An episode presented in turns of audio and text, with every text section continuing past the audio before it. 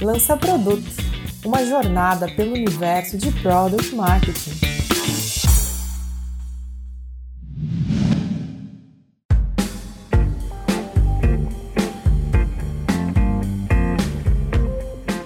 E aí, tudo bem? Boas-vindas ao quinto episódio do Lança Produto. É um prazer ter você aqui com a gente. Eu sou a Laura Orlandi e trabalho como Product Marketer aqui na Resultados Digitais e serei a âncora desse episódio.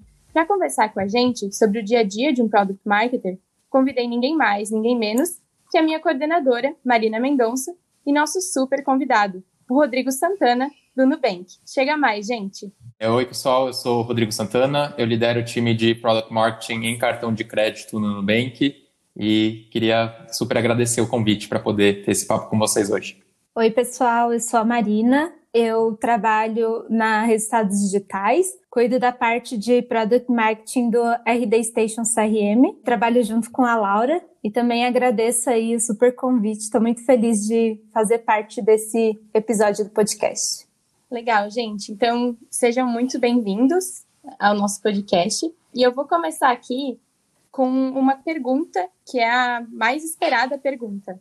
Product Marketing tem ou não tem rotina? Essa pergunta é bem difícil de responder, na verdade, não é uma pergunta simples, porque se a gente comparar Product Marketing com outras áreas, como por exemplo vendas, a gente não tem uma rotina. Não existe uma rotina clara de como o, nosso dia vai começar e de como ele vai terminar. Mas, como pessoas, a gente precisa criar uma rotina. Então, a gente precisa criar a nossa rotina de, de trabalho diária para a gente conseguir se organizar e conseguir priorizar os, os projetos. Então, por exemplo, eu trabalho, né, a gente sabe, já foi falado em alguns episódios, que a gente trabalha em conjunto com muitos outros times. Então, a gente precisa identificar em qual projeto a gente está trabalhando no momento para estabelecer uma rotina de contato com as pessoas daquele time que a gente está trabalhando. Então, no meu dia a dia, como que funciona? Eu tenho a minha rotina pessoal, né? Acordar, tomar café da manhã e tudo mais. E aí, depois, a primeira coisa que eu faço é ter uma hora de estudos. Então, eu pego uma hora para ler tudo que está rolando no mercado, para ver dicas de product marketing. Então, se eu estou trabalhando em um projeto de pricing, eu vou procurar artigos que estão falando sobre isso. Se eu estou trabalhando em um projeto de lançamento, eu procuro artigos sobre isso e uso essa uma hora de estudo, que normalmente, durante o meu dia, o que eu aprendi lendo esses artigos vai ser útil para mim fazer as outras tarefas. E aí, depois disso, começam as rotinas de reuniões semanais, reuniões mensais, e é muito importante também bloquear slots para você conseguir fazer, né, realmente produzir, porque senão a gente fica tomado, cheio de reunião e não consegue produzir. Então, basicamente, essa é a minha rotina de começar estudando e depois ter os alinhamentos semanais e mensais com os outros times que eu estou trabalhando. E no fim do dia também é sempre bom dar aquela passada na agenda, assim, para ver o que, que você tem para outro dia, quais são as atividades. Tem uma coisa também relacionada à rotina que são as ferramentas que você usa, né? Então, eu tenho colegas que usam o Asana, o Trello para fazer a gestão dos projetos e da rotina. Eu particularmente não uso. Eu tenho um bloco de notas e um caderno, sou mais é, velha guarda, assim. Mas eu acho que a gente tem que identificar o que, que a gente gosta, qual é o nosso modelo de trabalho mas principalmente anotar para a gente conseguir ver o que, que a gente está fazendo e quais são os próximos passos, qual é a próxima atividade. Então, eu acho que, no geral, o Product Marketing tem uma rotina que deve ser sempre muito adaptada com o projeto que você está fazendo no momento, mas a gente tem que criar essa rotina sim, senão a gente vai enlouquecer. Legal, eu super concordo com vários pontos, mas eu acho que tem um ponto também super importante que é a rotina vai depender muito também da dinâmica de empresa por empresa, né? Então, o que empresas têm algumas rotinas, outras têm menos rotinas, dependendo de times. Da forma que a gente se organiza no Nubank, a gente trabalha com times multifuncionais que são divididos por problemas de negócio. Então, cada time vai responder um problema de negócio diferente. Então, eu vou ter times, por exemplo, em cartão de crédito que estão olhando engajamento. E dentro desse time eu vou ter pessoas de diversas áreas. Eu vou ter product marketing, eu vou ter product managers, eu vou ter engenheiro. E a ideia é que esse time resolva o problema de negócio e justamente a gente coloca pessoas com pontos de vistas diferentes justamente para que essas pessoas olhem o mesmo problema, mas de ângulos muito diferentes. Né, e que aí eles consigam resolver o mesmo problema. E aí, por isso, como são, os problemas são muito diversos, é muito difícil você falar que mesmo os PMMs dentro do time vão ter a mesma rotina. Então, vou ter pessoas que vão estar em projetos que são muito mais ambíguos e que vai ter uma necessidade de investigação muito maior,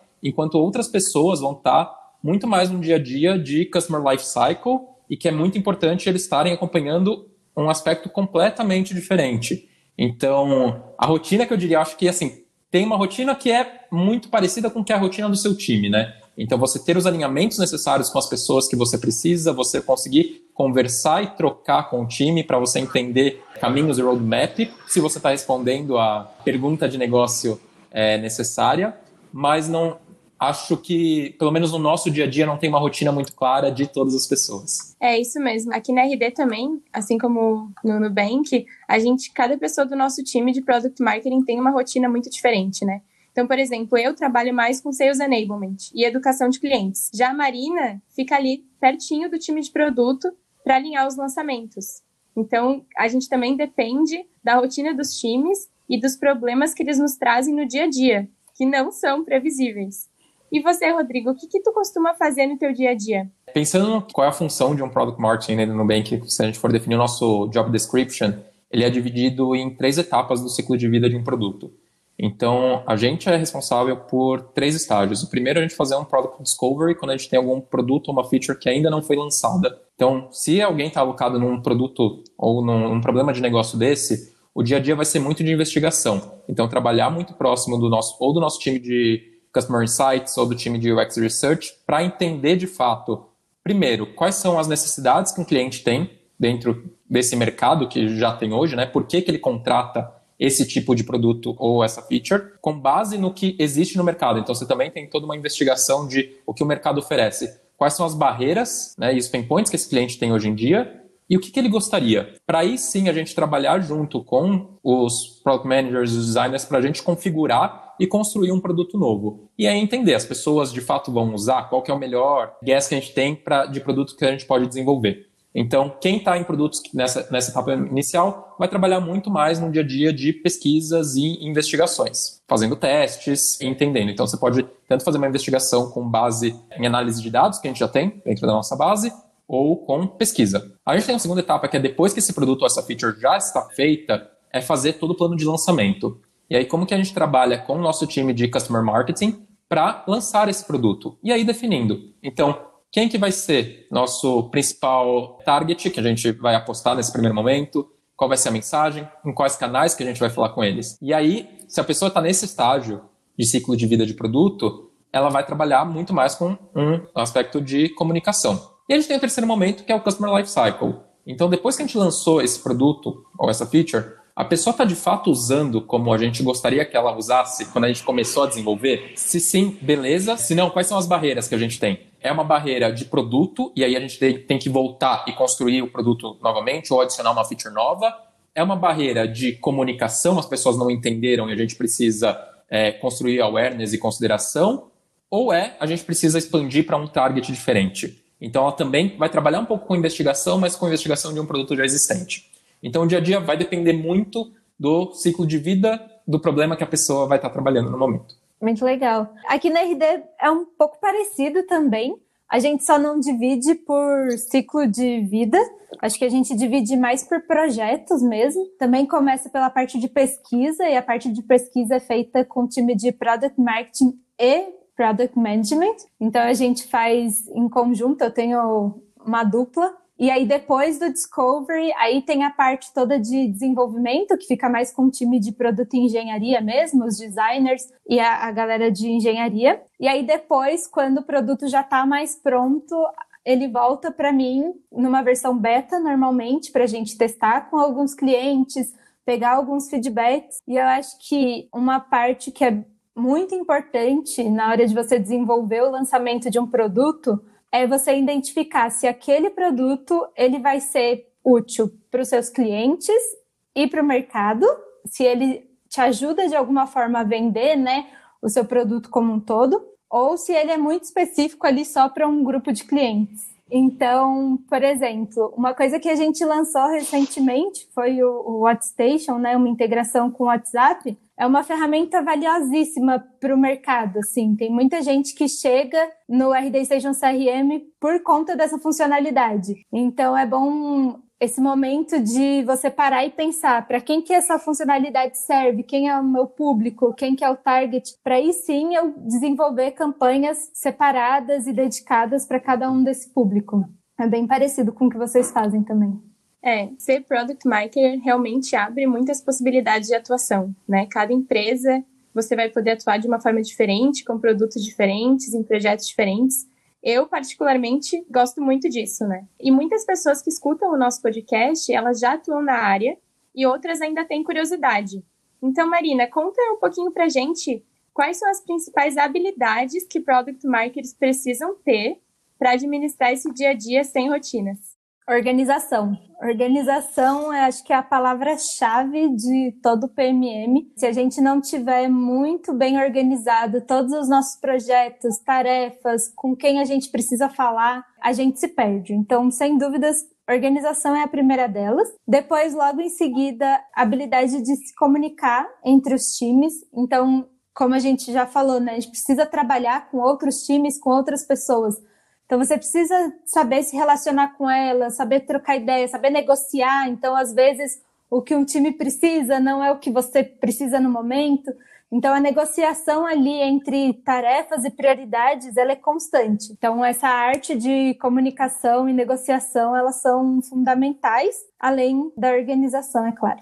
É, super concordo. Tem vários aspectos de habilidades técnicas que a pessoa precisa ter. Então, por exemplo, ah, precisa ou saber trabalhar com pesquisa e discovery com clientes, ou você precisa ser uma pessoa que entende de comunicação, ou trabalhar com dados. Acho super importante que é muito difícil, né? Você ter uma pessoa que ela consegue lidar muito bem com todas essas áreas, mas é muito importante que você tenha um time diverso e que você tenha pessoas com habilidades distintas também, né? Para que cada uma delas consiga cobrir um aspecto desse, inclusive poder trocar com o time para que, se você, por exemplo, não é uma pessoa que tem um know-how ou já tenha feito, por exemplo, muita pesquisa de mercado, que você tenha alguém que consiga te ensinar isso, né? Então, acho que primeiro é super importante você ter um time diverso para você ter esse tipo de trocas. Mas eu super concordo que também, como normalmente a gente trabalha com outras pessoas que têm outras formações, então, por exemplo, a gente vai trabalhar com um engenheiro que vai construir a feature que a gente entendeu que é a mais valiosa para o cliente. A gente precisa saber como que a gente vai se comunicar com ele, que não necessariamente uma pessoa que tem o mesmo background que a gente ou que entende as coisas com as mesmas necessidades que a gente.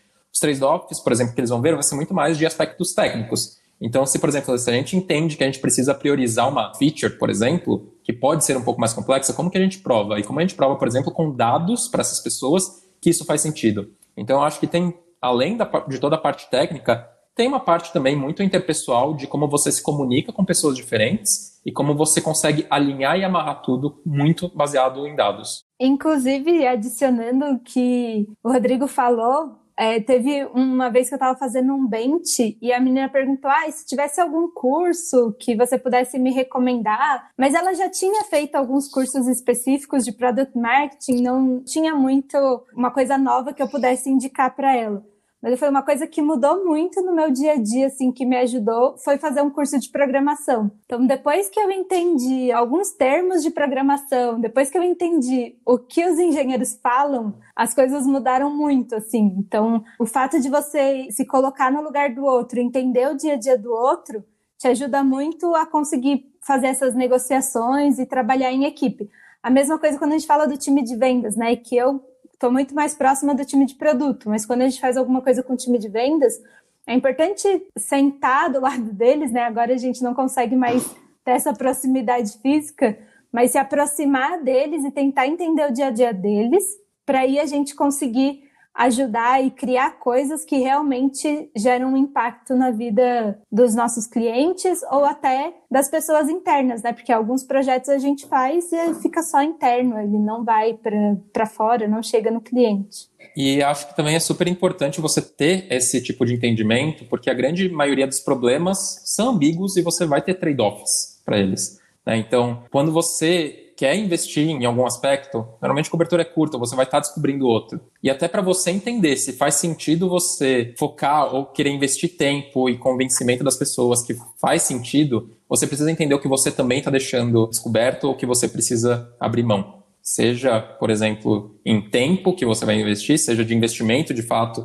do que você vai querer colocar. Então, é importante você ter uma visão de todo do produto, não só de marketing, mas enfim, de todas as áreas que estão trabalhando junto. É, e complementando, acho que a gente precisa também entender as necessidades dessas outras áreas, dessas pessoas, para a gente provar valor no que a gente está trazendo para eles e elas, né?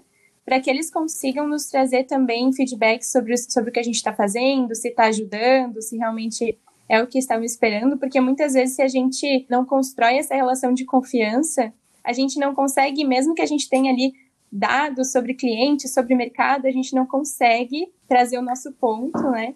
Então, essa habilidade de negociação aqui na RD a gente usa muito e a gente exercita bastante, acho que no Nubank também, né? E eu lembro que quando eu fui efetivada, o nosso diretor, Zachary, que inclusive participou do episódio anterior do podcast, ele falou comigo também sobre eu ter autonomia para estabelecer como que ia ser minha rotina e como eu mesma ia cuidar das minhas entregas. Então, eu queria perguntar para vocês, que são coordenadores na área, o que, que vocês esperam que os seus liderados desenvolvam para tornar o dia a dia de vocês mais fácil? Legal. Essa pergunta também é bem difícil.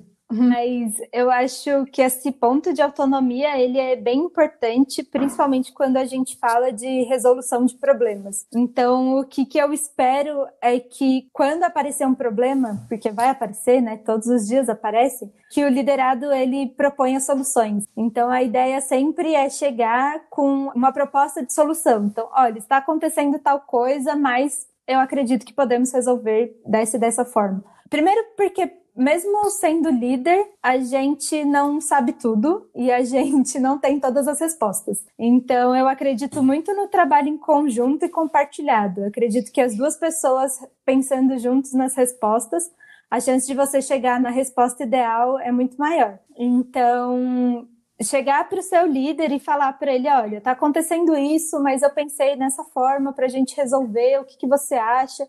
Como eu posso melhorar isso e tentar trabalhar essa questão em conjunto. A outra coisa que eu falo sempre também é sobre como você estabelecer limites, né?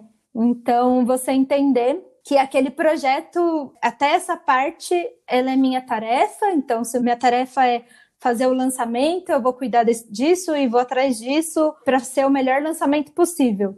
Mas se a parte do outra é engenharia, falar com o time de produto, estabelecer o cronograma, eu não preciso me envolver nisso diretamente. Então, eu tenho que dar o espaço para outro time trabalhar, poder executar as tarefas deles, me mantendo atualizada para eu saber qual é a minha hora de aparecer, qual é a minha hora de comentar, mas sem me envolver tanto numa coisa que não faz sentido. Porque senão você acaba gastando uma energia e tempo em um projeto que, na verdade, já tem um outro especialista cuidando daquilo. Então, essa parte de estabelecer os limites, até onde esse projeto é meu, até onde eu posso ir além aqui, eu acho que ela é muito importante, tanto para líderes quanto para liderados, porque isso ajuda muito a gente a não se afogar e se dedicar muito tempo em um projeto que tem outras pessoas trabalhando ali, você não precisa estar tá com todos os olhos em volta daquilo.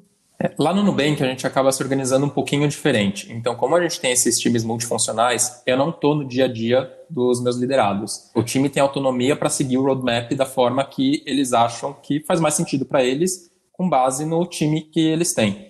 Então, meu papel lá é um pouco o inverso, né? Como que eu torno a vida deles mais fácil, ajudando a tirar barreiras ou, por exemplo, olhar por ângulos que talvez as pessoas não estejam vendo. Principalmente vendo se eles estão fazendo as perguntas certas para conseguir resolver aquele, o problema de negócio que o time está construindo. Então, uma forma que a gente faz muito lá é, como eu não tenho 100% do contexto de nenhum dos times, o que normalmente eu peço é para o pessoal, na hora que vai fazer um teste ou vai fazer algum tipo de discovery, fazer uma documentação por escrito. Então, de qual é o objetivo do teste, quais perguntas que eles estão querendo responder naquele momento, qual que vai ser o procedimento para eles conseguirem resolver essa pergunta. E aí, muitas vezes por forma assíncrona mesmo, a gente consegue discutir, entender, ah, Mas da forma que a gente está fazendo, a gente está conseguindo responder todas as perguntas, a gente está conseguindo mapear todos os riscos que a gente está vendo, por exemplo, quando a gente vai implementar um teste, tem algum problema que a gente não está vendo, ou algum time que a gente tenha que alinhar nesse momento? Então, meu trabalho é muito mais fazer esse alinhamento e garantir que o time está conseguindo olhar para o todo, mesmo que conscientemente eles escolham não olhar para esse pedaço que eu falei para eles, mas pelo menos isso esteja mapeado. Então, concordo super na parte de organização, mas também conseguir passar o contexto e conseguir dividir as coisas, principalmente quando elas estão work in progress ainda. Então, até com o meu time, a gente tem um acordo que é dividir as coisas sempre quando elas estão 5%, que é para a gente entender se direcionalmente as coisas estão no caminho, 50%, que é para ver se, enfim, as coisas estão caminhando na parte de detalhe do jeito que a gente estava esperando, e 90%. Até porque a gente acha que nunca vai estar 100%. Por exemplo, um desenvolvimento de teste, nunca a gente vai ter o teste perfeito com tudo coberto, né? E até para a gente conseguir ser um pouco mais eficiente. Legal. Bom, eu acabei de receber dicas aqui ao vivo, né? Inclusive da minha própria coordenadora. Achei incrível. E eu separei uma última pergunta que ela é bem importante também, complementando o que a Marina estava trazendo ali de até onde vai o nosso papel, né? Vocês podem dar dicas para quem está nos escutando de como organizar as entregas e responsabilidades, tanto dentro do time quanto com outras áreas? Eu acho que a primeira parte é você identificar as habilidades das pessoas. Então, antes de você dividir tarefas e dividir responsabilidades, é importante você entender qual tarefa e qual responsabilidade aquela pessoa faz de melhor ou o que ela mais gosta de fazer porque para você não estabelecer tarefas para pessoas que às vezes não têm aquela habilidade tão desenvolvida ou não gosta tanto de fazer aquele projeto. Então acho que esse é, é o primeiro passo. Então você identificou quais são as tarefas, fez uma lista de tarefas, né? Esse aqui é meu projeto e para eu desenvolver ele eu preciso criar tudo isso aqui. Dentro dessas tarefas, quem são as pessoas que fazem isso, isso, isso melhor? Ah, é fulano, é ciclano, é beltrano. Depois disso, sentar com essas pessoas e entender o timing delas. Fulano, você tem disponibilidade para fazer isso? Isso funciona para você? Qual o período? Aí começa a parte de negociação, né? Qual prazo você precisa para fazer isso e tudo mais. Eu normalmente gosto de fazer uma reunião com todo mundo e passar, olha, cada um tem que fazer tal coisa. E aí depois posso fazer individual com cada um, dependendo do que precisa. Então, ah, tem mais dúvidas específicas, quero conversar um pouco mais, e faz individual e depois com reuniões recorrentes para fazer alinhamento mesmo, né? Então, entender o que, que, cada um já fez, o, o prazo que cada um já fez. É legal também ter tudo documentado, igual o Rodrigo falou. Então, na RD, nenhum projeto começa sem um one-pager. Nenhum projeto começa sem você ter estabelecido quais são os objetivos, quais são as metas, como eu vou saber o sucesso disso aqui que eu estou fazendo, quem são as pessoas responsáveis, o que, que eu vou precisar, quais são os recursos que eu preciso para desenvolver isso. Então, acho que com tudo isso compartilhado entre o time, com as coisas compartilhadas entre pessoas que gostam de fazer aquilo, né? Eu tenho a melhor habilidade para fazer aquilo e as reuniões de que o projeto está bem organizado e está bem definido assim, entre responsabilidades e áreas. É, a gente também gosta muito de tentar entender, por exemplo, o que, que dentro do, do escopo todo, o que, que é mais prioritário para aquele momento, né? Por a gente estar tá em segmentos de empresas que estão em crescimento super acelerado, sempre tem muita coisa para fazer. E é muito difícil você saber o que você vai fazer. A gente sempre conversa muito, conversa muito com o meu time sobre que você vai dizer não. Muitas vezes você tem que dizer não para algumas coisas para você poder focar no mais importante. E tem uma coisa super legal que o meu líder falou para mim, foi, eu penso muito nisso hoje, que eu tenho muita dificuldade em dizer não para as coisas, né? E normalmente eu tenho uma tendência muito de querer abraçar o mundo e fazer tudo, e várias vezes eu acabo estando com um escopo gigantesco. E é uma conversa que a gente teve que, que para mim foi muito legal, que ele estava me falando, normalmente você não diz não, mas você escolhe o que você vai dizer sim. E é uma lógica um pouco inversa do que você está falando, mas isso me ajudou muito a entender, ok, quais são as minhas prioridades e o que de fato eu vou ter que escolher sim e quais são os pratos que vão cair. E dividir com as pessoas do que a gente não vai conseguir fazer, mas para de fato a gente conseguir fazer o que é mais importante naquele momento. É, exatamente. A Marina com certeza está rindo agora, porque a gente tem que trabalhar muito a questão de dizer não aqui. A gente é um time pequeno, né? Então a gente faz product marketing em duas para um só produto. E a gente tem que estabelecer muito as nossas prioridades. Então, uma coisa que a gente também trabalha muito como habilidade é priorizar, né? qual que traz mais impacto para o negócio, mais impacto para os clientes, né? O que, que você consegue fazer de forma mais lean também, sem precisar envolver tantas pessoas, ou começar com testes, né? Antes de lançar algo grande e pronto. Então, acho que isso também é bem importante. E antes da gente fechar, eu queria indicar dois conteúdos para quem quiser aprofundar sobre esse tema do episódio de hoje. O primeiro é um post do Medium da Jennifer Otovedio chamado What Do Product Marketers Do All Day? E o segundo é um post da Clue chamado A Day in the Life of a Product Marketer. Vale a pena ler. E vocês, Rodrigo e Marina, vocês têm alguma indicação de conteúdo para quem está nos ouvindo acompanhar enquanto espera o próximo episódio? Olha, eu gosto muito do site Product Talk. Ele é um site mais sobre Product Manager, mas ele tem vários aspectos do dia a dia de um Product Marketing. E tem um post da Teresa Torres que eu acho incrível, que é a arte de você gerenciar stakeholders através de Product Discovery e que ele mostra como que você consegue alinhar stakeholders através de dados com pesquisa, mas não só mostrando a pesquisa, mas como que você traz esses stakeholders junto para construir o discovery junto com você. Legal. Eu gosto muito de todos os conteúdos da Profitwell, mas trazendo especificamente esse tema, de organização e o dia a dia, eu fiquei pensando, né, o que, que eu poderia indicar aqui. E na verdade eu queria indicar, queria propor uma atividade, assim. Então, o pessoal que estiver ouvindo, se puder parar 10 minutos no seu dia para colocar numa tabela tudo que você gosta muito de fazer no seu trabalho e tudo que você não gosta tanto de fazer no seu trabalho e conseguir criar uma rotina onde você tenha as duas coisas, então um dia que você tenha coisas que você gosta muito de fazer e que você também tenha coisas que você não gosta tanto, mas que são importantes, é uma atividade bem legal para você conseguir ter um dia que rende e um dia feliz. Porque se você acaba tendo um dia que você só faz coisas que você não gosta, você termina o dia meio triste, assim, meio, ai meu Deus, o que eu estou fazendo? Então, eu tento sempre colocar, assim, coisas que eu gosto muito com coisas que eu não gosto tanto,